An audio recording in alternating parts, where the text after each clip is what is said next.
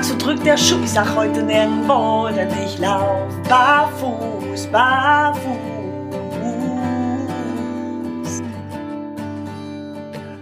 Hallo und herzlich willkommen zu einer neuen Folge von Leichtfüßig, dem Podcast über Barfußschuh und Hightech Fuß. Ich bin der Alex.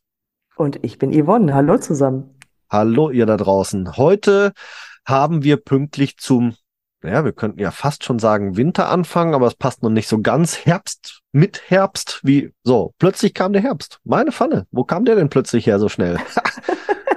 ja, dafür, dass du dir den Winter schon wünscht, ne? Ja, das stimmt. Aber äh, ja, ich bin in, äh, in die Herbstferien gefahren, da war noch spätsommerlich und dann mhm. plötzlich mitten im Urlaub wurde Herbst draus. Was ist denn da ja. passiert? Ja, Oktober ist, ist, passiert, ne? Das ist so. Verdammte Axt, es ist kalt geworden.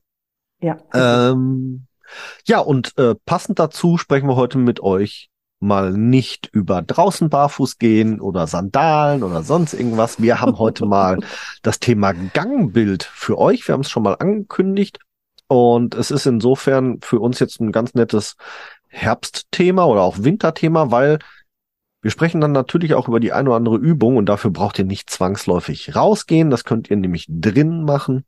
Und ähm, ja, wie kamen wir überhaupt auf das Thema Gangbild? Tja, in der Tja. Hoffnung, dass uns jetzt warm wird, reden wir über Gangbild, weil der Herbst ja auf einmal doch mit zwei Grad vor der Tür steht. Nein, uns ist das Thema schon sehr oft begegnet. Wir hatten ja auch schon mal in der Vergangenheit ähm, ansatzweise darüber gesprochen, beziehungsweise wir hatten ja auch schon mal eine Folge, wo es halt um den richtigen Gang ging. Ähm, aber uns ist halt im Social-Media-Bereich aufgefallen oder auch aus dem privaten Bereich aufgefallen, da gibt es ähm, ordentlich viele Missverständnisse. Also das Thema Gangbild ist doch ein Thema der Missverständnisse. ja. Und da möchten wir ganz gerne einfach mal unseren Blickwinkel euch nahelegen. Ja, ähm, ja einfach auch mit der Wichtigkeit dabei, ähm, man kann viel falsch machen. Und da man viel falsch machen kann, im Bereich Gen oder Gangbild oder Gangschule oder Gangdiagnostik. Haben wir jetzt einfach mal in die Tiefe auch mehr recherchiert mhm. und ordentlich äh, Input da zusammengetragen. Ja, und ich sag mal so, im Alltag begegnet einem ja auch oftmals ein abnormes, so nenne ich es jetzt mal, Gangbild. Also wie oft man das sieht, mit dass Personen vor einem hergehen, wenn man darauf achtet natürlich, oder einem entgegenkommen mit einem Gangbild, das nicht sehr anatomisch korrekt ist oder gesund ausschaut äh, und auch natürlich im Rahmen der Workshops äh, recht regelmäßig Teilnehmer, wo ich mir denke, ja, so läuft der Pinguin, aber nicht der Mensch. da müssen wir nochmal drüber reden. Und genau das war es halt auch. Plus, ähm, ja, äh, leider Gottes hat sich auch gezeigt im Laufe des Jahres mehrfach im Rahmen der Recherchen, aber auch so schon, äh, nur weil ein Titel draufsteht, heißt das noch lange nicht, dass ein Experte dahinter steckt. Auch da tatsächlich, wie die Yvonne schon gesagt hat, unheimlich viele angebliche Experten da draußen, die ziemlichen Bullshit erzählen. Auch darüber werden wir uns über das ein oder andere Ding so ein bisschen auslassen. Und äh, ja, Yvonne sagte schon, wir hatten schon eine Folge über die Gang Art, nämlich das Thema Ballengang-Dogma. Ihr dürft gerne noch mal ein bisschen zurückscrollen. Es war relativ früh, ich glaube irgendwo unter den ersten zehn Folgen, dass wir darüber gesprochen haben. Ja, Pi mal Daumen. Hm. Pi mal Daumen durch Auge. So, heute wollen wir aber nicht über das, die Gangart, sondern das eigentliche Gangbild sprechen. Also Körperausrichtung, Fußausrichtung und so weiter und so fort. Das ist heute unser Thema. Also noch mal ein bisschen davon auch abweichend. Ja, und davon abweichen ist ja schon mal eine schöne Überleitung eigentlich. Denn vielleicht machen wir als erstes einmal auf, wie sollte denn ein gutes Gangbild aussehen? Und wie sollte, sieht dann eine Abweichung davon aus, die man eben so regelmäßig beobachtet? Hm, richtig. Ja gut, spannend würde ich jetzt erstmal finden, wo fängt der Gang denn an? Ja, okay. Das, was man sieht, wenn jetzt Menschen vor uns hergehen, ist natürlich, wie setzen die die Füße auf, wie stehen die ähm, Knie zueinander. Ja, aber eigentlich wird der Gang ja viel, viel früher gesteuert durch die Hüfte. Also die ja. Hüfte schiebt nach vorne und schiebt entsprechend auch das Bein nach vorne und so wird der eigentliche Gang ja initiiert. Im Idealfall. Das sieht Im man ja häufig Idealfall. auch anders. Richtig, genau. Aber wir neigen ja dazu, ähm, tatsächlich mehr hüftsteif zu sein. Ja, Wir sind ja ähm, mehr Vielsitzer, als dass wir unseren Bewegungsapparat ähm, dynamisch benutzen. Und deswegen schleicht sich seitens der Hüfte natürlich da auch schon was ein und was natürlich auch den Gang entsprechend ähm, ja, behindert, sag ich mal. Ja. Ne? Oder das richtige Gangbild verhindert. Was dann hinterher sichtbar ist, ist natürlich dann, wie ich schon gerade eben sagte, wie die Knie zueinander stehen. Aber wir können natürlich auch unseren eigenen Gang besser sehen, wenn wir danach mal die Spuren im Sand oder auf dem Untergrund verfolgen. Ne? Weil so wie die Hüfte es vorgibt, so landet natürlich dann auch irgendwann der Fuß unten. mhm. Und da ähm, scheiden sich schon die Geister, will ich mal so sagen. aber sowas von. Genau. Wie sollte denn der Fuß, Gesundheit, Danke. bitte, wie sollte denn der Fuß eigentlich aufsetzen? Fangen wir, wir fangen einfach mal unten an, nicht bei der Hüfte. Fangen wir unten an. Wir Also, fangen unten an. wie gesagt, jetzt kommen wir wieder noch mal kurz zum Thema Gangart. Ne? Also wir rollen ab über die Ferse und rollen nach vorne dann über den großen Zeh ab.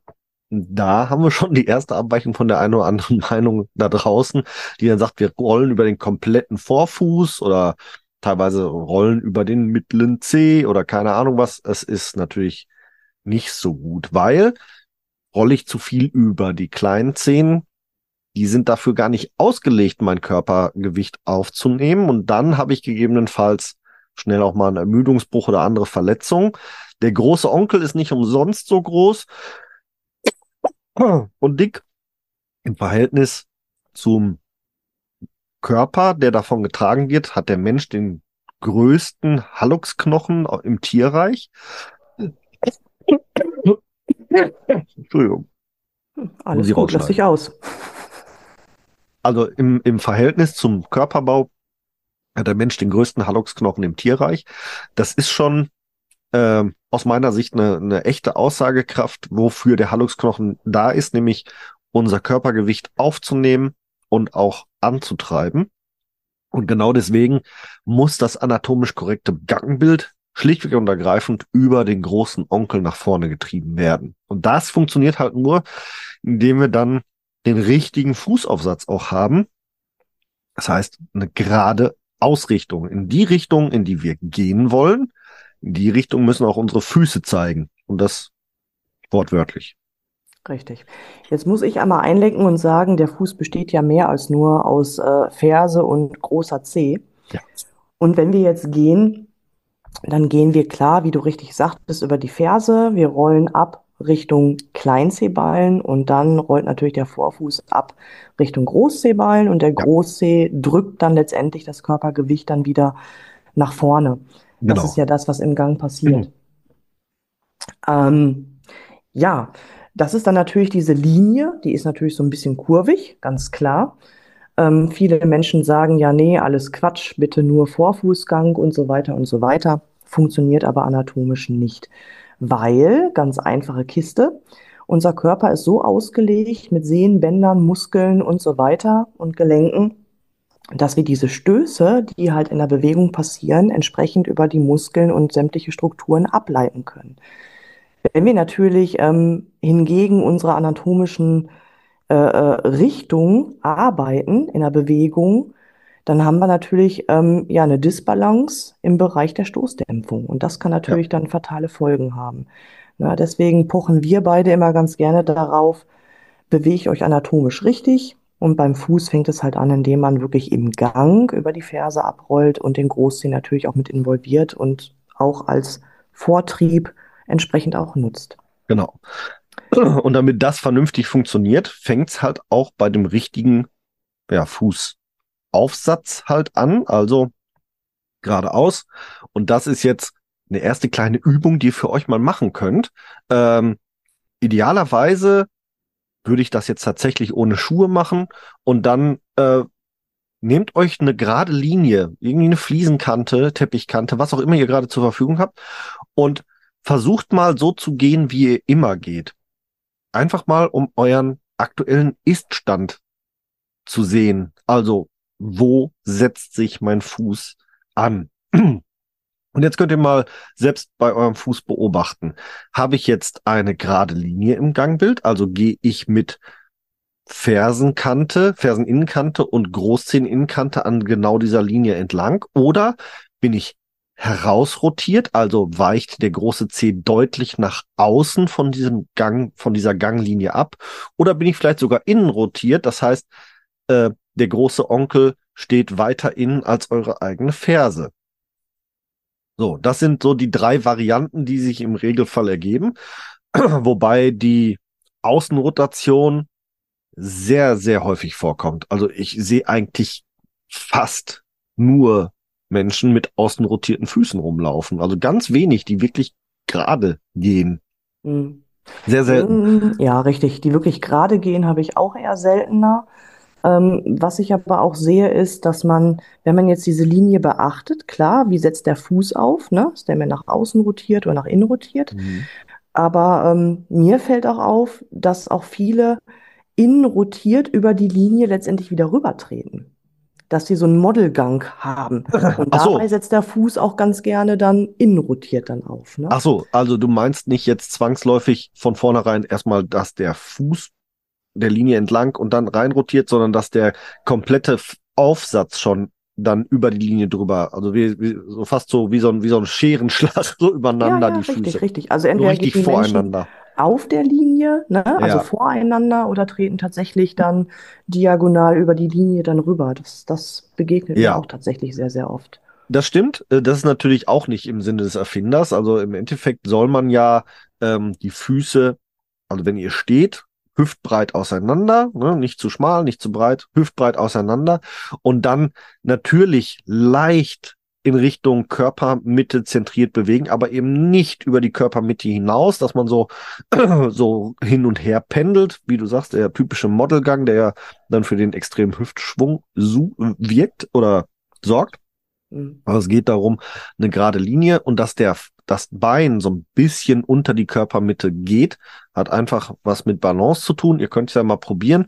Wenn ihr euch auf ein Bein stellt und wollt auf dem einen Bein stehen bleiben, dann könnt ihr das eben nur, indem ihr den Körper über das Standbein bringt. Wenn ihr einfach hüftbreit stehen bleibt und nehmt einfach ein Bein hoch, dann fallt ihr um. Das funktioniert halt nicht. Also ein bisschen muss dann da der Körper tatsächlich mitarbeiten, aber eben nicht zu viel, weil sonst kommen wir in dieses, diesen Pendeleffekt, den wir nicht haben wollen. Richtig. Wenn du sagst hüftbreit, was ist für dich denn genau hüftbreit? Also wenn ich meinen Mädels beim Aerobic-Kurs sage, stellt euch mal hüftbreit hin, dann ist das von Faustbreit bis äh, Medizinballbreit über Gymnastikballbreit. Jeder Ja. hat halt eine andere Vorstellung von hüftbreit. Was Das ist das stimmt. denn in deinen Augen? Ja, also vom Prinzip her habe ich ja tatsächlich, ja, es ist schwierig, muss ich zugeben, das, das auch zu beschreiben, aber ich habe nun mal meine Hüfte und meine Beine sind in der Hüfte eingehangen. Und im Endeffekt geht es jetzt darum, dass diese, dass die Beine lotrecht genau unter dieser Einhängung stehen und eben Mhm. nicht V-förmig oder äh, also V-förmig verkleinert, also vom Fuß nach unten gesehen V-förmig stehen oder eben A-förmig, also von der Hüfte nach unten verbreitert stehen, sondern halt zumindest relativ lotrecht stehen. Das Hm, ist, richtig. geht keiner her und hält Pendel dran. Sagen, machen wir uns auch nichts vor. Ne? Also darum geht's ja auch nicht. Nee, Aber so nicht. Aber das wäre mal spannend, ne? Ich habe in meinem letzten Kurs, ich musste meine Reha-Sportlizenz äh, verlängern lassen. Dazu ist dann immer alle zwei Jahre so ein Kurs fällig. Da habe ich was Interessantes gelernt. Wenn man am Ohrläppchen einen Faden dran machen würde Ja. und dieser Faden fällt runter, Ja. dann sollte dieser Faden direkt auf den Mittelfuß landen. Oh, spannend. Ne? Und das ist interessant, das ist eigentlich hüftbreit, weil dieser Faden würde auch tatsächlich durch den Beckenknochen, also da, wo tatsächlich die Aufhängung ist ähm, vom Oberschenkel, da würde der Faden auch durchgehen. Gut, ich habe jetzt keine Ohrlöcher. Ich könnte es nicht testen, aber du hast doch Ohrringe. Das müsstest du einfach mal Hast, ausprobieren. hast du keine Wäscheklammern? Sei doch mal erfinderisch, Kerl. Aua. Nein, also ich sage meinen Teilnehmern immer, ähm, macht mal eine gute Faustbreite Platz zwischen euren Füßen. Das darf gerne ein bisschen breiter als faustbreit sein, ja, aber wenn man das so ungefähr Pi mal Daumen macht, dann steht man ungefähr hüftbreit. Hm. Ne? Man könnte jetzt auch sagen, okay, ich messe jetzt mal den Abstand zwischen meinen Ohren. Ja. Ne? Und der wäre dann, genau, und der wäre dann halt der Abstand von Mittelfuß zu Mittelfuß. Ne? Aber es passt tatsächlich ungefähr. Wenn ich eine Faustbreite Platz zwischen meinen Füßen lasse, dann stehe ich ungefähr hüftbreit. Ja, guck. Ja. So. Auch gut. so, also wir haben jetzt schon mal so die richtige Grundstellung. Wir stehen faustbreit Platz zwischen den Füßen, also hüftbreit, wie man es so schön nennt, und richten die Füße einfach mal geradeaus, also wirklich in die Richtung, in die ich gehen möchte.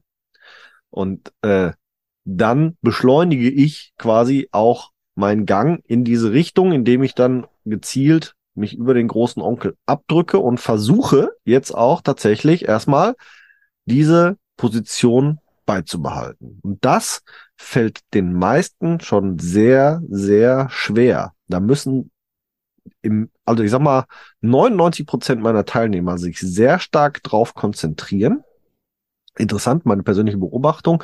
Am ehesten bekommen das tatsächlich Personen hin, die schon Erfahrung, langjährige Erfahrung mit Barfußschuhen gemacht haben. Aus, ich weiß nicht, woran es genau liegt. Also ich sehe auch genug Barfußschuhträger, die es auch nicht gebacken kriegen und dann wieder ausnotiert gehen. Aber tatsächlich viele Barfußschuhträger äh, oder bisher habe ich nur Barfußschuhträger gehabt, die das entweder schon von vornherein in meinem Workshop so gemacht haben oder die sehr schnell die Umstellung geschafft haben. Die meisten Konventionalschuhträger, denen fällt das sehr schwer und kommen im Regelfall stark außenrotiert zu den Workshops. Hm. Ja gut, warum fällt denen das schwer? Ne? Weil die Muskeln halt entsprechend verkürzt sind, die sind angepasst ähm, und deswegen fühlt sich das erstmal an, als wenn man auf Eiern gehen würde. Das stimmt, ja. Ne? Also ich male tatsächlich immer gerne dann hier bei mir in der Praxis einen Strich auf dem Boden oder klebe den auf dem Boden. Ja. Ne? Oder zwei Striche tatsächlich, dass man so eine richtige Spurbreite hat. Ja. Ne? Und dann soll halt wirklich Ferse und Großzeh immer auf der Linie gehen. Ne? Also zwei Striche, nicht ein Strich. Nicht, dass jetzt Ja. jeder denkt, Modelgang, voreinander gesetzte Füße. Und das, das fühlt sich auch wirklich erstmal schräg an. Das Ja. ist so. Wir haben das zuletzt bei, bei, äh, bei einem Workshop äh, in der Gehwerkstatt haben wir es zum Beispiel so gemacht, da sind wir rausgegangen auf die Straße, Fußgängerzone. Und direkt davor ist, äh, ist, ist äh, äh, gepflastert. Mhm. Und dann haben wir quasi die lange Linie der Pflastersteine genommen als Orientierung. Äh, einen Fuß rechts am Pflasterstein, einen Fuß links am Pflasterstein, so zum Orientieren. Funktioniert auch sehr gut. Also wer sich jetzt bei den Temperaturen barfuß raustraut, äh, ihr könnt das aber auch in Schuhen ausprobieren, gar keine Frage. Ähm, das ist auch eine, eine, eine ganz gute Geschichte, sich so, solche Fixpunkten, Fixlinien zu nehmen, zum Beispiel von einer Pflasterung oder Bordsteinkante oder sowas in der Richtung. Da könnt ihr das auch super dran ausprobieren. Ansonsten natürlich super Trick. Mal ein bisschen Kreppband am Boden kleben, in gerader Linie oder dergleichen. Und Ja. daran orientieren.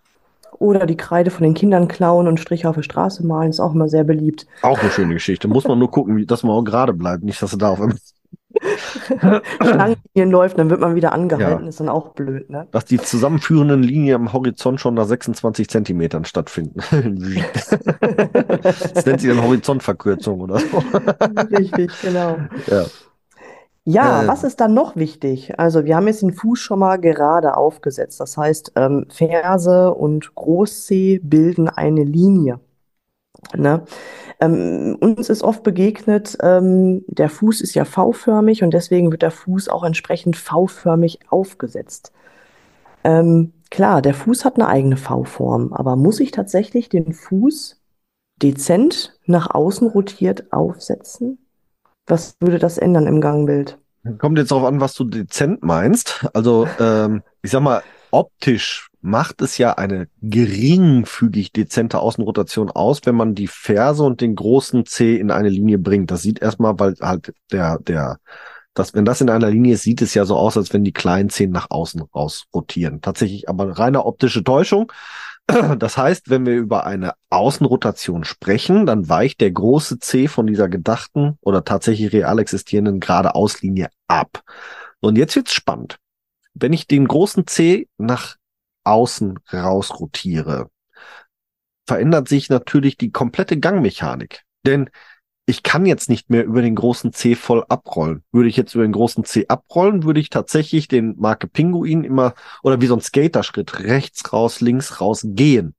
Das heißt, meine Druckentwicklung kann nicht mehr über den großen C stattfinden, zumindest nicht geradeaus über den großen C, sondern seitlich über den großen C. Das heißt, ich bringe Druck auf die Innenseite des großen Cs aus. Und was haben wir schon mehrfach hier angesprochen, wenn ich Druck ausbringe auf den großen C, Genau. Ich verändere den Zehenwinkel und im schlimmsten Fall sorge ich also dafür, dass ich einen Hallux valgus entwickle, Schrägstrich, verschlimmere, weil ich habe ja permanent Druck, Druck, Druck, Druck, Druck. Ähm, und das ist halt das Problem. Und unsere konventionellen Schuhe lassen ein solches Gangbild natürlich idealerweise zu, weil sie ja eben A-förmig abschließen, habe ich da jetzt auch überhaupt gar kein Problem, über diese, diese A-förmige Kante da vorne drüber zu rollen. Bei einem Barfußschuh, und ich glaube, das ist auch mit der Grund, warum das bei den Barfußschuhträgern etwas seltener vorkommt, hätte ich dann nämlich tatsächlich das Problem, dass ich immer wieder auch diesen Druck merke oder mir tatsächlich mhm. sogar seitlich die Barfußschuhe irgendwann aufscheuer, weil ich eben keine A-Fußlinie A-Linie am Fuß habe, sondern eben wieder diese V-Linie und das funktioniert halt so nicht. Genau. Was ich zusätzlich noch einschleichen könnte, wenn ich den Fuß jetzt wirklich leicht außen rotiert ähm, aufsetze, dann muss ich das ja auch irgendwann in meinem Gangbild wieder kompensieren. Korrekt. Das könnt ihr gerne mal ausprobieren. Ähm, wenn man jetzt wirklich die Ferse aufsetzt und ich ähm, setze den restlichen Fuß leicht nach außen rotiert auf, sodass ich wirklich irgendwann Gefahr läufe, über den Groß-C-Ballen abzurollen und nicht über den Groß-C, dann schleicht sich eine Rotationsbewegung ein. Ja. Um halt wieder den Fuß irgendwann gerade zu stellen. Und das könnt ihr auch gut beobachten, falls ihr so ein Gangbild habt, dass sich dann wirklich Hornhaut bildet ähm, in diesem Rotationsbereich. Der befindet ja. sich dann meistens am Quer Quergewölbe mittig und da bildet sich dann irgendwann ja Schwielen oder Hornhaut oder auch wirklich schon Druckstellen, ja. weil da ständig diese Bewegung im Vorfuß stattfindet. Und oder natürlich guckt euch mal eure Schuhe an. Nimmt mal einen Schuh und dreht den mal um.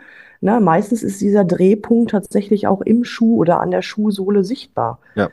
Oder auch Innenseite Ballen und Innenseite ja. Großzehe. Natürlich dann auch eine vermehrte Reibung, weil ihr da drüber abrollt. auch da dann eine entsprechend vermehrte Hornhautbildung zu erkennen. Ja. So, und was hat das für Konsequenzen für den Fuß? Also nicht nur für das Gangbild, sondern auch mal explizit für den Fuß. Wenn ich eine Rotationsbewegung im Gangbild habe, in einer Phase, wo auch viel Druck auf dem Fuß herrscht, kann es natürlich auch passieren, wie Alex schon sagte, dass ich mir einen Hallux valgus drehe, gehe, den ja. verschlimmere. Ja. Oder auch tatsächlich die kleinen ähm, Würfelknochen die für den Spreizfuß dann irgendwann verantwortlich sind, dass ich die auch wirklich dann in diese Rotation mit einbinde und ja. die dann irgendwann auseinanderdriften, sodass dieser Spreizfuß entsteht. Ja. Oder auch die ganzen Bänder, knöchelseitige Bänder, die sind ja auch für die Rotation dann auch mit involviert. Und die können sich dann halt auch entsprechend anders aufdehnen. Sodass der ganze Fuß knöchelseitig auch irgendwann instabil wird und, und, und. Was und es natürlich dann auch interessant macht oder ähm, genau diese, diese, diese Veränderungen, die dann anatomisch stattfinden, machen es ja dann den Leuten auch wieder schwer, davon loszukommen. Ja. Es schleicht sich ein, die Muskeln ja. oder die ganzen Strukturen passen sich an. Und deswegen fühlt es sich auch erstmal komisch an, wenn man sagt, nee, geh mal anders, ne? Genau. Ja, was hat das aber auch Auswirkungen aufs Knie? Wir reden ja hier heute nicht nur über ähm, Gangbild im Bereich Fuß, sondern auch über Knie und ja. Hüfte. Ich wollte noch ein einen Aspekt nämlich Gerne. noch ansprechen bei der Hau Außenrotation, raus. weil ich ja jetzt tatsächlich, je nachdem wie weit ich auch nach außen rotiere, habe ich jetzt gegebenenfalls sogar einen Kipppunkt, der nicht über meinen Knöchel gerade läuft, sondern also ich habe das ganz oft festgestellt bei bei bei ähm, Kunden, die ein sehr festes ähm, äh, Sprunggelenk haben, dass die diese Außenrotation als Kompensation nutzen, um in der Gangbewegung eben nicht über ihren Fuß abrollen zu müssen, weil einfach mhm. ihr, ihr ähm, Gelenk zu steif ist. So, und das Gelenk kann ich überbrücken. Was hat das aber auch dann zur Folge, wenn ich jetzt so weit außen rotiere, dass ich, dass ich das äh, Gelenk quasi überbrücke? Ich drücke das Gelenk in dem Fall nach innen, auf die Innenseite vom Fuß und dann komme ich natürlich auch schnell im Bereich Knick-Senkfuß rein, weil ich mir eben immer wieder den Knöchel quer schiebe, quer runterschiebe, quer runterdrücke, das ganze Körpergewicht da rein drücke und dann kommen wir gegebenenfalls auch schnell äh, durch eine Überladung in Richtung Plattfuß. Mhm. Darf man auch schon nicht vergessen. Und jetzt sind wir natürlich wieder in dem Bereich, auf den Yvonne gerade schon hinaus wollte. Wenn ich meine Füße falsch stelle, wenn ich meine Füße falsch habe, wenn ich eine Fußfehlstellung habe, auch das haben wir ja schon in vergangenen Folgen besprochen, hat das immer Auswirkungen auf die Anatomie darüber. Und jetzt darfst du natürlich mhm. gerne aufs Knie gehen.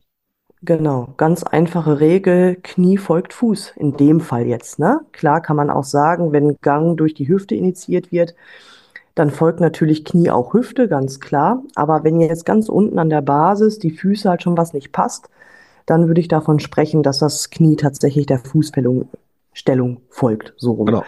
Ne, und wie Alex jetzt beschrieben hat, wenn der Fuß außen rotiert ist und dann der Innenknöchel tatsächlich mehr involviert ist und dann hier halt entsprechend ähm, überfordert ist, dann geht das Knie natürlich auch mehr irgendwann nach innen.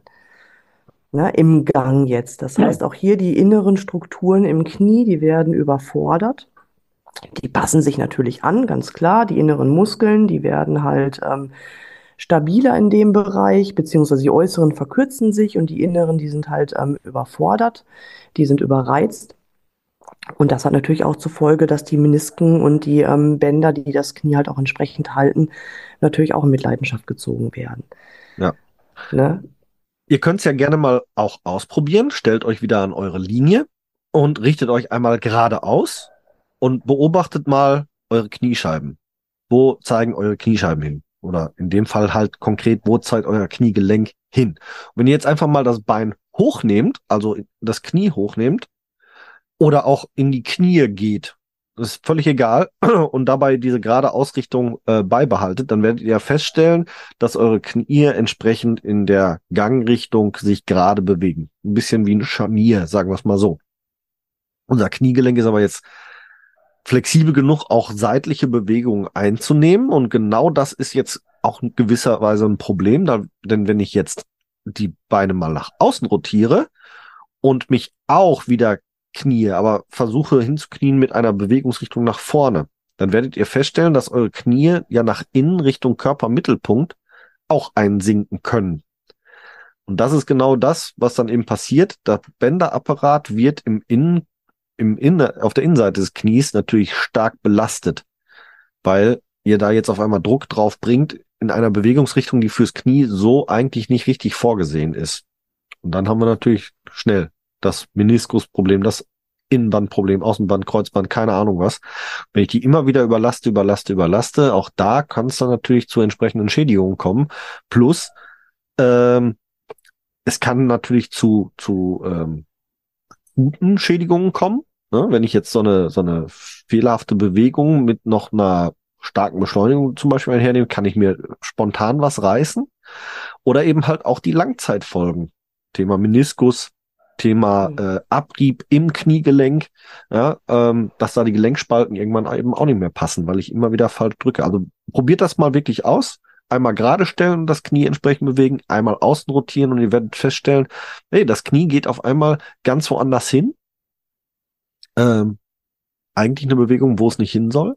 Das ist eine Kompensation und die führt dann gegebenenfalls zu Knieproblemen und jetzt gehen wir vielleicht, wenn du nicht noch was anderes hast, noch eine Etage höher, weil mit der Hüfte macht das ja auch noch was. Richtig, genau. Ja, die Hüfte ist halt genauso involviert. Das ist halt eine Muskelkette, von der wir hier reden. Ja, und unser Bewegungsapparat ist ja darauf ausgelegt, den ganzen Körper mit einzubinden. Und ne, ja, ich glaube immer gerade einen netten Spruch, wenn ich ein Knieproblem habe, ist meistens nicht das Knie die Ursache. Und deswegen gucken wir jetzt auch eine Etage höher an die Hüfte. Was macht die Hüfte denn mit dem Knie? Ne? Wir, sind, wir sprechen ja hier von Außenrotation, von Innenrotation. Wo gehört denn eigentlich das Knie hin? Und die Hüfte steuert in dem Fall, wenn wir über ein Gangbild reden, das Knie, also über den Oberschenkel. Jetzt haben wir Muskeln, die über die Hüfte und über das Kniegelenk hinweggehen. Und das heißt, wenn ich jetzt hier eine Fehlhaltung habe, dann sagt dieser Muskel irgendwann, der dann verkürzt ist oder in eine falsche Richtung gelenkt wird, auch, okay, jetzt beeinflusse ich mal die Hüfte falsch. Aber auch genauso andersrum. Wenn ich also mit der Hüfte, da sind ja auch ganz viele Muskeln innen, außen und ringsrum, wenn die Hüfte also auch schon irgendwie nicht richtig äh, sitzt oder steht oder wie auch immer, dann hat das auch unmittelbaren Einfluss auf das Kniegelenk. Also in welche Richtung zeige ich mein Knie.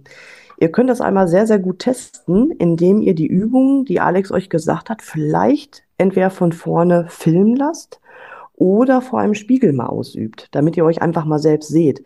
Weil wenn ich jetzt ähm, selber gehe und es ist keiner bei mir oder kein Spiegel da, ne, dann geht der Blick ja nach unten und dann verfalsche ich natürlich auch schon wieder alles. Ja. Von daher lohnt es sich einfach mal, solche Übungen vom Spiegel auszuführen oder sich filmen zu lassen. Ne, und dann Oder einfach selber mal zu filmen. gucken. Oder selber filmen, genau. Ja. Ne, das Handy irgendwie irgendwo fixieren und sich einfach mal selbst zu filmen dabei. Also das lohnt sich wirklich. Und dann wirklich mal darauf zu achten, wenn mein Fuß nach außen rotiert steht, wo steht dann mein Knie? Ne? Oder wirklich auch dann mal eine enge Gymnastikhose anziehen und mal schauen, ähm, wie verhält sich meine Hüfte? Ne? Mein, mein oberer Knochen, der Oberschenkelknochen, wie steht der in welcher Position? Also es lohnt sich auf jeden, jeden Fall. Ja. Machen, machen, machen. Und äh, ja, also wenn ihr zu Hause seid, in euren Privatgemächern, sag ich jetzt mal, dann äh, so wenig, was den Blick äh, auf eure Gelenke äh, äh, beeinflusst, am besten anziehen. Du sagst jetzt enge Gymnastikhose, nicht jeder Mann hat eine Leggings da, also weiß ich nicht, Nicht? zieht euch ein, zieht eine enge Buchse, Unterhose an oder keine Ahnung was. Äh, und dann probiert, wenn ihr direkt eure Gelenke beobachten könnt, dann werdet ihr die besten Eindrücke dazu bekommen. Richtig. Ja. Und äh, Gehen wir noch eine Etage höher? Ja, können wir auch dann gerne. Dann geht's in den Rückenbereich, aber schon richtig rein. Jawohl. Richtig, genau. Ähm, mir begegnet auch immer in der Praxis, dass ähm, wenn ich Probleme habe mit der Brustwirbelsäule, wenn man geht, dann geht man ja nicht nur mit Fuß, Knie und Hüfte. Ihr merkt es ja selbst, dass die Arme auch mit involviert sind. Die pendeln ja gegen. Ne? Wenn zum Beispiel der rechte Fuß nach vorne geht, geht der linke Arm mit nach vorne. Mhm. So, und wenn das auch blockiert ist, weil die Brustwirbelsäule irgendwie, ja, ich sage jetzt einfach mal, durch eine Skoliose abweicht oder wenn da massive Verspannungen sind oder, oder, oder, ne, Nackenverspannungen zum Beispiel können sich auch unmittelbar auswirken auf mein Gangbild. Wenn dieses Pendeln von der Brustwirbelsäule nicht richtig funktioniert, Mhm. dann funktioniert auch nicht die Hüfte und auch nicht die Knie und auch nicht die Füße. Richtig. Also ihr merkt schon, Gangbild ist mehr als nur gehen mit dem Fuß. Ne? Vor allem habe ich dann ja, also äh, Thema Brustwirbelsäule, ja, aber auch im unteren Rücken, ne, habe ich da jetzt auf einmal nicht mehr die anatomischen Bewegungen drin, äh, versteift das gegebenenfalls, habe eventuell Fehlbelastung, Fehlbewegungen drin und ratzfatz habe ich dann auch eben Rückenschmerzen im gesamten Rücken, von unten bis oben oder zumindest oder in, in einigen Teilbereichen nur Thema Hohlkreuz. Hohlkreuz muss nicht immer schmerzhaft sein, aber ein Hohlkreuz gepaart mit falscher, falschem Gangbild und falscher Gangart oder falsch ausgeführter Gangart und falsch ausgeführtem Gangbild kann natürlich auch massiv dazu führen, dass es zu Rückenproblemen dann kommt, auch im unteren Rücken. Nicht nur, wie du jetzt angedeutet, an, äh, schon sagtest, im Bereich der Brustwirbelsäule, Hm. sondern das zieht sich dann durchs komplette Bewegungssystem und unser Rückgrat gehört da vollständig zu. Ja, richtig, das stimmt. Ja, spannend fand ich auch beim letzten Lehrgang, ähm, dass dieser Begriff Hohlkreuz auch viel zu früh meistens kommt, ne? Mhm. Wir haben ja eine natürliche Doppel-S-Form in der Wirbelsäule. Und ähm, in sämtlichen Sport neigen wir dazu, unser eigentlich richtiges Hohlkreuz wegzudrücken. Also der Trend geht tatsächlich mehr dahin, ähm, dass wir die Leute wieder mehr Richtung Hohlkreuz bewegen sollten, weil im Sport tatsächlich dieses Hohlkreuz ähm, wegtrainiert wird. Und Das das, ist auch auch nicht gut. Ist auch total spannend. Also diese Mhm. natürliche ähm, Lordose, die wird tatsächlich immer mehr ähm, wegtrainiert, weil dieser Begriff Hohlkreuz vom Orthopäden immer viel zu früh kommt. Ja. Und das gibt natürlich auch wieder Probleme, ne? Wenn man dann da viel zu gerade ist im Rücken, anstatt die doppelte S-Form zu haben. Das macht auch unwahrscheinlich viel mit dem Gang aus. Ja, das war beim letzten Jahrgang auch wieder total spannend.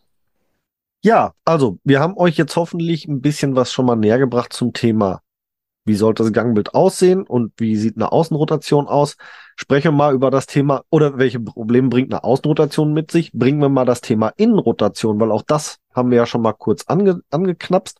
Da sind wir jetzt aber noch gar nicht tiefer drauf eingegangen. So, jetzt sind wir wieder in dem Bereich unserer Füße unterwegs. Wir stellen die Füße gerade hin und jetzt fangen wir an und rotieren die großen Zehen nach innen aufeinander zu. Also die Fersen bleiben stehen und nur die großen Zehen bewegen sich aufeinander zu, sodass die Füße quasi vorne so ein, so ein leichtes A formen. Das ist dann eine Innenrotation.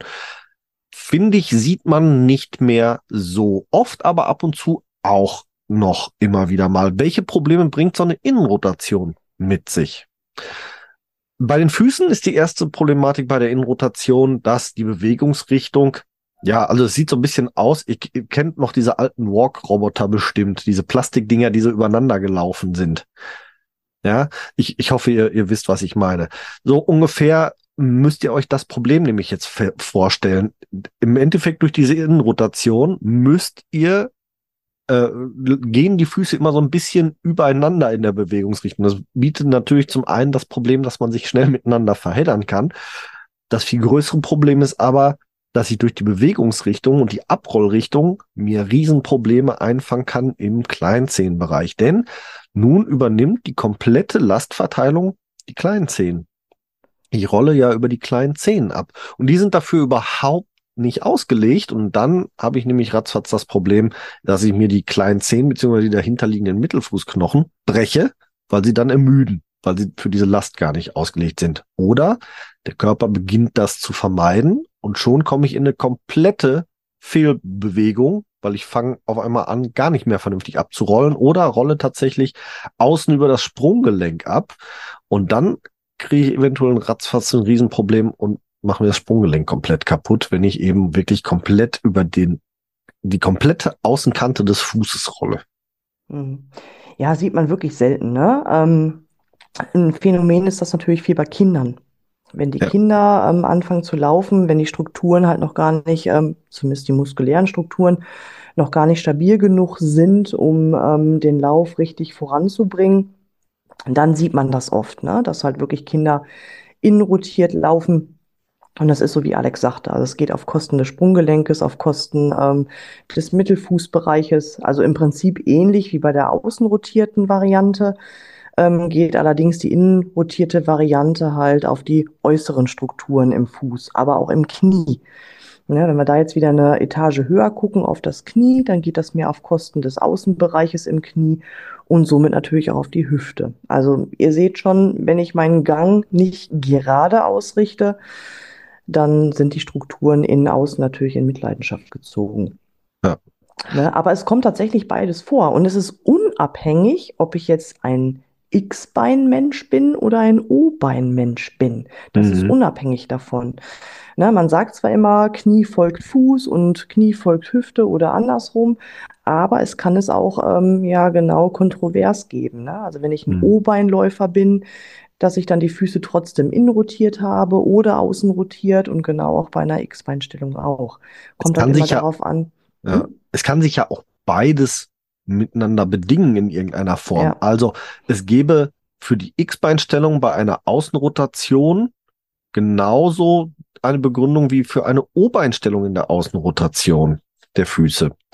Die X-Beinstellung würde sich zum Beispiel ergeben durch die erhöhte Last, wenn ich jetzt vielleicht auch noch ein erhöhtes Körpergewicht mitbringe und die Knie werden eben durch die Außenrotation der Füße immer wieder auch in diese Richtung gedrängt, dann kann ich natürlich ein X-Bein entwickeln kann aber auch genauso gut als Kompensation ein O-Bein entwickeln, weil ich nämlich durch die, durch das, das vermehrte Herausrotieren der Füße die Gefahr laufe, mir selbst in die Hacken zu laufen. Und jetzt entwickle ich quasi als, als äh, Gegen, ja, Bewegung hätte ich jetzt falsch gesagt, äh, aber um das zu kompensieren und sich nicht selbst in die Hacken zu laufen, entwickle ich jetzt ein O-Bein, um die Füße wieder auf diese Art und Weise ein bisschen voneinander zu trennen. Ja, beides, beides eine Möglichkeit. Auch da muss man dann tatsächlich gucken, was bedingt hier wo. Ne? Kommt jetzt von der Hüfte, kommt es vom Fuß. Das Knie ist einfach, glaube ich, das Gelenk, das am ehesten von den beiden Nachbargelenken, Fuß und Hüfte, beeinflusst wird und eher selten das, was andersrum Knie, äh, Hüfte oder das Knie nimmt weniger Einfluss, als auf das Knie Einfluss genommen wird. Ich hoffe, ich habe das vernünftig ausgedrückt. Ich überlege noch. ja. Ja, okay, gut. Ne, also ja. Ähm, so ist das, also das Knie, äh, die X-Beinstellung, die O-Beinstellung kann sowohl Ursache sein, als auch Symptom sein. Es kommt immer darauf an, von wo die Ursache gesetzt wird. Kommt die Ursache aus dem Fuß, kommt die Ursache aus der Hüfte? Wo habe ich das Problem? Und dann setzt sich das in einer Körperkette einfach fort. Ja, richtig. Ja, deswegen lohnt es sich zum einen, sein eigenes Gangbild sich mal anzuschauen, wie wir schon vorhin sagten, einfach mal vom Spiegel stellen oder sich filmen lassen oder selbst zu filmen.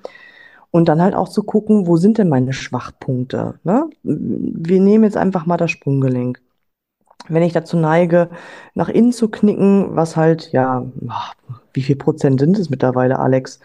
60 bis 90 Prozent der Bevölkerung haben ähm, instabile Fußgewölbe und neigen dazu, tatsächlich einen Knickfuß zu haben. Ja, da, da tendiere ich eher zu 90 Prozent plus. Ja, okay. Dann das. Ähm, wenn ich dazu neige, dann lohnt es sich auf alle Fälle, diese Struktur wieder zu stärken. Ja. Ne? Durch Training, durch ganz bewusstes Gehen, durch einen Wechsel von Schuhen oder einfach mal Schuhe weglassen, oder, oder, oder, es lohnt sich, ne? weil der Mhm. Fuß richtet das halt aus, die Knie profitieren davon, die Hüfte profitiert davon. Und genauso auch andersrum. Wenn ich ein Mensch bin, der ähm, zu flexibel ist oder sehr steif ist, dann lohnt es sich auch da an Hüfte und an Knie zu arbeiten. Ja. Ne? Entweder halt mit einer vermehrten Dehnung oder halt mit einer Kräftigung, damit ich da halt auch mein Gangbild entsprechend anpassen kann. Ja, absolut. Ja, und wir hatten es ja zum Einstieg ein bisschen gesagt, achtet vor allem darauf, wenn ihr daran arbeiten wollt oder ihr Probleme habt, wenn ihr euch an irgendwelche Experten wendet oder wenden wollt, schaut euch die Experten ganz genau an. Jeder Experte, der draußen unterwegs ist, ist auch wirklich ein Experte. Ja, das begegnet uns auch sehr, sehr oft. Ja. Ähm, was ich allerdings schön finde, dass auch viele Orthopäden oder andere Mediziner auch tatsächlich zugeben, dass im Rahmen der Ausbildung oder im Rahmen des Studiums auch wirklich sehr, sehr wenig wichtige anatomische Abläufe ähm, gelehrt werden. Das, Ja. das fanden wir ziemlich erschreckend. Ich glaube, das haben wir auch schon mal im Interview besprochen mit dem ähm, ach, Dr. Matthias. Manke, Danke, mit Dr. Manke. Das hatten wir schon besprochen, aber auch tatsächlich mit Physiotherapeuten, die auch hier sagen, der Fuß ist wirklich wenig Thema. Ja. So, und wenn der Fuß aber ein wichtiger Punkt ist im Gangbild, und das ist er ja nun mal, weil der trägt ja auch äh, im Gang teilweise ähm, die volle Last unseres Körpers ja, wenn wir im Einbeinstand sind, und das sind wir in einer Gangphase, dann weiß man auch, wer ist hier Experte. Also der Fuß muss halt Thema sein. Und das finden wir auch wirklich traurig, dass da im Studium, egal ob ich jetzt Mediziner werde oder Physiotherapeut werde, Ja. dass da wirklich so wenig drauf eingegangen wird. Das Ja. ist teilweise echt gruselig, ne? Genau. Im Vorhinein äh, oder bei den Recherchen zu diesem Thema hatte die Yvonne nämlich auch ein tolles Video. Wo war das nochmal, Herr SWR? Äh, ja, das ist Vom- vom SWR gesendet Ja. worden. Das Video heißt ähm, Den richtigen Gang einlegen ne, und handelt ähm, vermehrt von einer ähm, Gangdiagnostikerin, die heißt Kirsten Götz-Neumann. Und die spricht halt auch ganz offen darüber. Also die hat sich auch wirklich ähm, die Mühe gemacht und hat nach ihrem Studium halt festgestellt, nee, das war mir zu wenig und hat sich selbst fortgebildet, aber wirklich bis ins absolute Detail und ist da am Forschen und am Machen und am Tun Mhm. sowohl auch computergestützt und ähm, hat ein Buch dazu geschrieben. Und dieses Buch ist tatsächlich jetzt auch Handbuch geworden für ganz, ganz viele ähm, Neurologen, die sich halt mit Gangbilder auseinandersetzen, für Orthopäden und Co. Schön. Und die geben halt auch in diesem Video offen zu, dass halt leider ähm, in der eigentlichen Lehre ähm, das zu wenig Thema ist. Also Genau. wirklich spannend, lohnt sich wirklich anzugucken. Vielleicht Wir können wir es auch verlinken. Ja, wir verlinken euch das auf jeden Fall in den Show Notes. Ähm, bei zwei Minuten 30 ungefähr hatte mir die Yvonne auch den Hinweis direkt geschickt. Da war ein, ein Arzt zu Wort gekommen, der genau das so wörtlich ähm, zur Sprache bringt, dass das eben leider viel zu wenig geschult wird im Rahmen der Ausbildung. Ähm, ja, ansonsten schöne Anhaltspunkte für euch, immer zu schauen, habe ich da einen Experten oder habe ich da keinen Experten, finde ich, beruft sich der Experte auf mh, hm, viele Forschungsarbeiten von verschiedenen Personen oder beruft er sich auf seine eigene Forschung, seine eigene Expertise, seine eigene Wahrnehmung. Und da haben wir ja schon hier beim Ballengang äh, schon mal unseren Experten zum Ballengang gehabt, der sich nur auf seine eigene Forschung stützt, die auch komischerweise kein anderer stützt. Und auch beim Thema Gangbild haben wir tatsächlich äh, hier Experten gefunden, die auch Bücher geschrieben haben, die dazu Sachen äh, äh, von sich gegeben haben, die äh, nur sie selber natürlich festgestellt haben, die nur sie selber erkannt haben. Kein anderer Arzt, Gelehrter, Physiotherapeut oder sonst irgendwas ist jeder drauf gekommen. Nur sie selbst, ähm, äh, nur diese eine Person hat das tatsächlich erkannt, was die Menschheit falsch macht. Ähm, wenn man in solche Guru-artigen Segmente eintaucht, dann sollte man vorsichtig sein. Da verbirgt sich im Regelfall nämlich kein Experte hinter. Also da sollte man ein bisschen aufpassen. Hm. Und ja, es ist schwierig, da aufzupassen, ne? Ähm, ja. Puh, weil Orthopäde ist auch nicht gleich Orthopäde. Also ich, ja. auch Physiotherapeut ist nicht gleich Physiotherapeut. Also ich stelle auch immer fest, es kommt immer darauf an, wie die Person das eigene verkauft. Da hast du ganz ja. dolle recht. Ne? Und ob die Menschen halt tatsächlich bereit sind, über den Tellerrand hinaus zu gucken und sagen, hm, okay, da habe ich vielleicht ein Defizit, da mache ich mich nochmal schlau. Ja. Ne, aber es ist Gerade schwierig, wenn man selber, ne? ja, wenn man selber nicht im Thema steckt, ist es natürlich schwierig, da etwas zu erkennen. Ich Ja. kann ja einmal ein privates Beispiel nennen. Ähm, meine Mom, die hat Probleme im Karpaltunnel und die sollte operiert werden. Und ähm, ich habe sie begleitet zu den ganzen Gängen, ne, Orthopäde und dann letztendlich auch der operierende Arzt. Und ihr wurde mitgeteilt, dass es in der Hand keine Muskeln gibt. Ich war Hm. platt. Also ich dachte mir, okay, ähm, kann man so sehen, muss man aber nicht. Ich wollte den Arzt jetzt auch nicht bloßstellen, aber habe dann mit meiner Mama dann einfach mal meine Anatomiebücher aufgeschlagen, habe gesagt, guck mal, das, was rot ist, sind Muskeln. Ne? Also, Ja. ah, es ist, ja, ich finde sowas schade, aber es begegnet einem wirklich sehr, sehr oft im Alltag, wenn man sich bei Ärzten halt aufhält. Ich weiß selber nicht, woran es liegt. Und das Problem ist halt wirklich zu erkennen, wenn man selber nicht im Thema steckt, mit wem habe ich es da tatsächlich gerade zu tun. Ja, bei, bei Ärzten sicherlich ganz schwer äh, rauszufinden. Haben die Ahnung von dem Themenbereich, haben die keine Ahnung von dem Themenbereich? Klar, wenn die sich natürlich dermaßen selbst entlarven mit, ja, da gibt's gar keine Muskeln. Also es gibt im Körper, glaube ich, kaum eine Partie, außer das Hirn selber, das äh, keinen Muskel hat, ungefähr.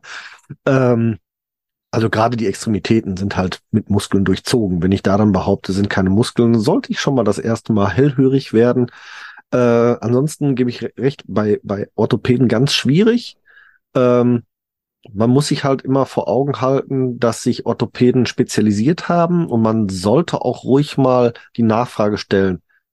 Wie haben sie sich spezialisiert? Auf welche Arten und Weisen? Was ist überhaupt ihr Spezialgebiet? Ich habe tatsächlich zum Glück auch schon ein paar Orthopäden kennengelernt, die da sehr offen waren, die gesagt haben, das ist nicht mein Fachgebiet, da kann ich Ihnen keine fachkundige Auskunft geben, aber ich weiß, an wen Sie sich wenden, aber das ist tatsächlich sehr, sehr selten. Äh, ist aber schön, dass es, dass es das überhaupt gibt, weil viele Orthopäden sagen einfach, ich, ich hab, ich kann alles. Und tatsächlich muss man einfach sagen, es ist eben nicht so. Man kann eben nicht alles können. Und das darf dann aus meiner Sicht ein Orthopäde auch gerne zugeben, wenn man da hingeht und er hat sich halt auf Handchirurgie spezialisiert, dann sollte er nicht unbedingt auf die Füße gucken, dann sollte er vielleicht sagen, geh mal lieber zu einem Fußspezialisten. Von daher, da auf jeden Fall ein bisschen Auge drauf halten. Was ich gerade meinte mit diesem Guru-artigen, das ist dann eher so der Bereich Coaches, der Bereich, ja leider auch Physios, ähm, die da vielleicht mal irgendwann die falsche Abzweigung genommen haben oder oder oder. Ähm, von daher riskiert auch gerne mal einen zweiten Blick, hinterfragt mal, woher haben die diese Erkenntnisse. Also wir stützen uns jetzt zum Beispiel hier in der heutigen Folge, um das mal offen zu legen, auf ähm, diverseste Studien und Anatomiebücher und Bücher und Schulungen Also es ist nicht unsere eigene Forschung. Äh, es ist zwar unser eigenes Erleben, das wir hier geschildert haben, aber die Grundlagen dazu, das Wissen dazu, das haben wir nicht selber durch irgendwelche Forschung erlangt, sondern da haben ganz viele Menschen vor uns Forschung betrieben, auf die wir uns hier stützen. Und das ist, wie gesagt, der Gegen das Gegenteil vom Guru, der als einziger die Wahrheit erkannt hat. Und da müsst ihr ein bisschen vorsichtig sein, was das so angeht. Ja, richtig. Was macht einen Experten zum Experten, ne? Das ist das. Genau. Und wie wir mal so schön sagen, der Titel macht's nicht. Ja, richtig. Ja. Du. So ist das. So. Ja. In dem Zusammenhang, wer gerne Buchempfehlungen haben möchte, ich werde oft tatsächlich auch von meinen Kunden angesprochen, die sich da ein bisschen intensiver mit auseinandersetzen möchte. Ähm, es ist eine ziemlich lange Liste und es kommt darauf an, für welchen Bereich ihr Bücher oder gute Literatur sucht. Sprecht uns einfach gerne an. Ne, wir geben dann tatsächlich für dieses Fachgebiet auch gerne unsere Recherchen oder Fachliteratur dann gerne preis. Ne? Also die Liste wäre halt entsprechend sehr lang, von daher spricht uns an und ähm, wir suchen dann das Passende entsprechend für euch raus. Genau, so machen wir das. Gut, dann, ich habe das Pulver für heute verschossen. Weiß nicht, wie ja. es bei dir ausschaut. Ja, wir könnten jetzt noch auf Gangphasen eingehen, wann ja. geht der Fuß- und Schwungphase und mittlere Stand. Aber ich denke, das ist auch zu fachlich. Da haben wir auch schon viel beim Thema Ballengang drüber gesprochen. Richtig, hatten wir auch in der Vergangenheit schon drüber gesprochen. Also es würde jetzt auch den, den zeitlichen Rahmen, denke ich, sprengen. Von daher, wenn ihr noch Fragen habt, funkt uns mhm. einfach an, auf welchen Kanal genau. auch immer. Wir sind gerne bereit, nochmal ein Thema ein bisschen intensiver zu beleuchten. Ne, oder den Einzelnen auch entsprechend zu beraten. Seid da nicht scheu, dafür sind wir auch entsprechend da. Mhm. Und wir freuen uns über jeden Kontakt mit euch. Genau. Ansonsten bleibt uns noch der Teaser. Wir haben ja jetzt, wo die Folge erscheint, den 1.11. Wir steigen also langsam richtig in den Winter ein.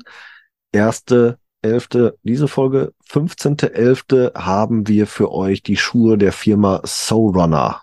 Da geht's dann schon langsam in Richtung Winter. Und dann wissen wir noch gar nicht, wie es weitergeht, müssen wir gerade zugeben. Also wenn ihr noch Ideen habt oder Vorschläge oder, oder Wissenswertes, was ihr gerne hören wollt, dann gerne an uns herantreten. Ansonsten stehen wir gerade noch in Kontakt mit unserem Partner GoFree Concepts, was er noch Schönes für uns hat. Da ist eigentlich noch das eine oder andere geplant. Wir warten nur auf die entsprechenden Lieferungen und je nachdem, was uns hier zuerst erreicht, das kriegt ihr dann tatsächlich zuerst zu hören. So, ansonsten bleibt uns zu sagen, Tschüss, bis in circa 14 Tagen. Wir hören uns, euer Team von Leichtfüßig. Macht's gut, tschüss. Tschüss. Wir hoffen, auch die heutige Folge hat euch gefallen. Und wenn ihr keine der kommenden Folgen verpassen wollt, dann abonniert uns doch bitte. Ihr könnt uns auf diese Art und Weise natürlich auch unterstützen. Ihr könnt uns auch unterstützen, indem ihr uns bewertet und uns auf unseren Social-Media-Kanälen folgt. Alle Links findet ihr wie immer in unseren Show Notes. Klickt euch da durch und wir freuen uns, ähm, wenn ihr das nächste Mal wieder einschaltet. Bis dahin, wir hören uns und jetzt hört ihr wie immer noch unseren Titelsong von der lieben Carla Barfuß mit freundlichen Füßen. Wir hören uns. Macht's gut. Ciao.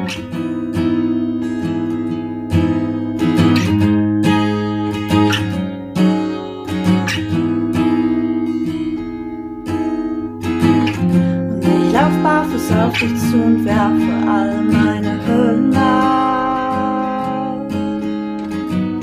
Und ich lauf barfuß auf dich zu und werfe alle meine Hürden ab. Du fragst, wo drückt der Schuh, sag heute nirgendwo, denn ich lauf barfuß, barfuß.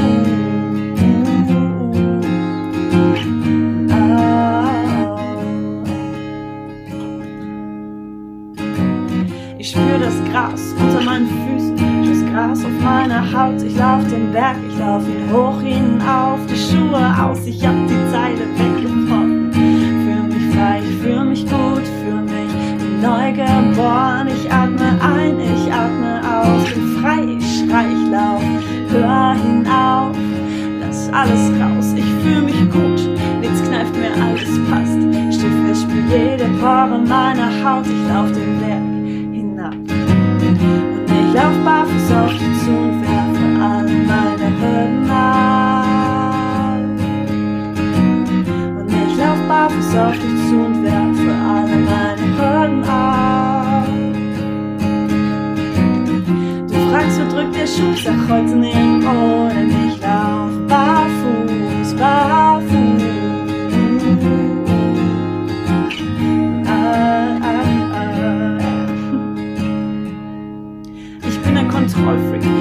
Schwer loszulassen. Und wirklich, ich hab echt lange gebraucht. Ich will mich ihm eher verpassen. Meine Abdruckstellen, guck wie schnell sie doch verblassen. Und wir zwei, wir sind Honigkuchenpferde, die um die Wette lachen. Ich seh dein Lächeln bis hierher. Ich bin hier, ich bin mehr, ich fühle mich gut. Jetzt kneift mir alles passt. Steh fest für jede Pore meiner Haut. Ich lauf den Berg hinab. Auf dich zu und werfe für alle meine Hürden ab. Und ich lauf barfuß auf dich zu und werfe für alle meine Hürden ab. Du fragst, wo drückt der Schuh, sag heute nirgendwo, denn ich lauf barfuß, barfuß.